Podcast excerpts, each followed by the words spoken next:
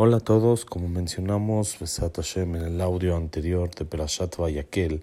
esta semana tenemos dos Perashiot, que es también la Perashá de Vayakel, la Perashá de Pekudé.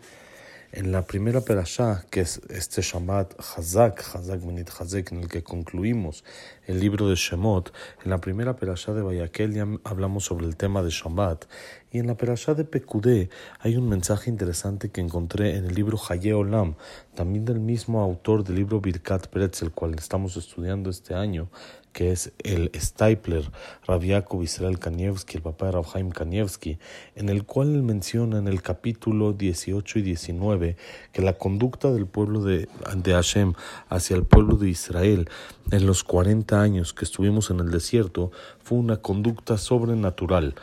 Y sobre eso trae varios ejemplos, pero uno que trae de nuestra parasha de la semana, en la cual dice que durante 40 años vio el pueblo de Israel la presencia divina de Hashem dentro del Mishkan, como está escrito al final de nuestra parasha, al final del el libro de Shemot, Kianan Hashem a la Mishkan Yomam. La nube de Hashem estaba sobre el Mishkan en el día, Israel, y la, una, un eh, fuego había en la noche a los ojos de todo el pueblo de Israel en todos sus viajes, que es el último pasuk de nuestra perashá, el último pasuk del libro de Shemot, y así también dice que está escrito en el libro de Mamidbar, que está escrito que la nube tapaba y la, la, nube tapaba y el fuego nos guiaba durante la noche. Y varios milagros así que sabemos y recibimos dentro de que están mencionados en la Torá y algunos que están mencionados en las palabras de nuestros jajamim, como el tema de las siete nubes, el tema del man, la comida milagrosa, el Nahal Arnón, que son dos montañas que se juntaron para aplastar a nuestros enemigos que nos querían matar, las maravillas que se le hicieron a Pinhas, las maravillas de la guerra con Og, lo que Moshe Ramenu frenó el sol, guerra con Midian y muchas cosas más que están escritas y mencionadas cada uno en su lugar. Y dice, todo esto, aparte, estos milagros de lo que pasaba de manera necesaria en situaciones específicas, como por ejemplo cuando pidieron carne que Hashem les mandó, cuando pidieron eh, eh, eh, agua que Hashem les mandó, cuando se quejaron en contra de Aarón y dijeron que él no era el encargado de ser Cohen, la congregación de Korah, que se floreció el bastón de Aarón, que se abrió la tierra, etcétera, etcétera. Fue una cantidad inmensa de milagros durante 40 años. Pero hay que saber, continúa diciendo en el libro aquí Haye Olam, en el siguiente capítulo, capítulo 19, que esa conducta sobrenatural fue únicamente para la primera generación en la que recibieron la Torah, para arraigar en su corazón la confianza en Hashem Itbaraj y que vean cómo Hashem nos supervisa y está al pendiente de todas nuestras necesidades. Pero la manera de cómo se vive no es así, sino es con la manera natural que Hashem puso en el mundo y esto tiene, explica el Jajam, dos motivos. Número uno, para tener el libre albedrío. Si la persona viviría en una forma milagrosa todo el tiempo, entonces sería más complicado poder decidir hacer el mal al ver en automático cómo los resultados del bien son acorde a los actos que uno hace y los del mal acorde a los que uno a los que uno hace indebidamente.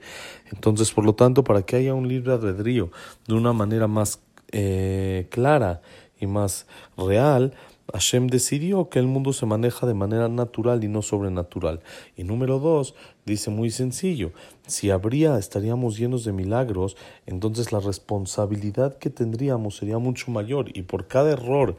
que cometeríamos, entonces el castigo sería mucho más grande, como vimos en realidad que pasó así en la época del desierto, en la época de esos 40 años que fue milagros sobre milagros, que cualquier error del pueblo de Israel era castigado severamente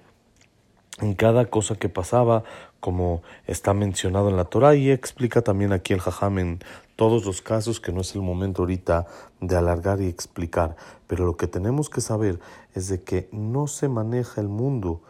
con manera sobrenatural para que el mundo se pueda mantener y que no haya el error que se destruya cuando una persona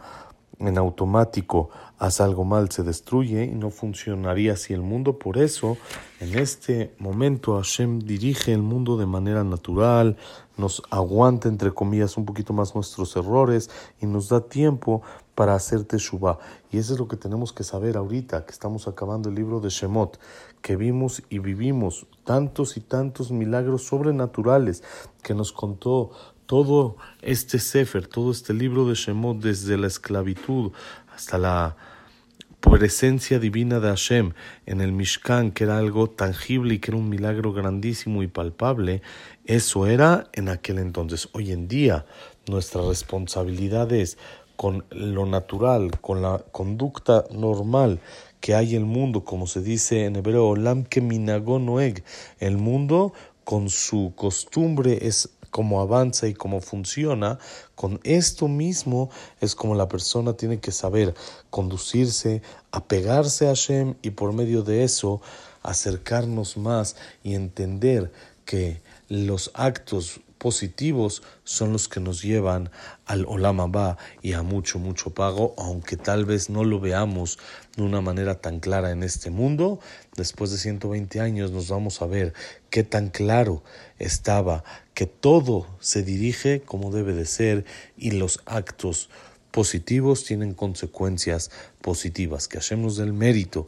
de poder acercarnos a Él y ver su mano también en la naturaleza y en cada paso y paso que damos y tengamos la fuerza de este Shabbat de Hazak, Hazak, Menit Hazek, fortalecernos, acabando el segundo libro de los cinco de la Torah Kedoshah, Shabbat Shalom Umeborach.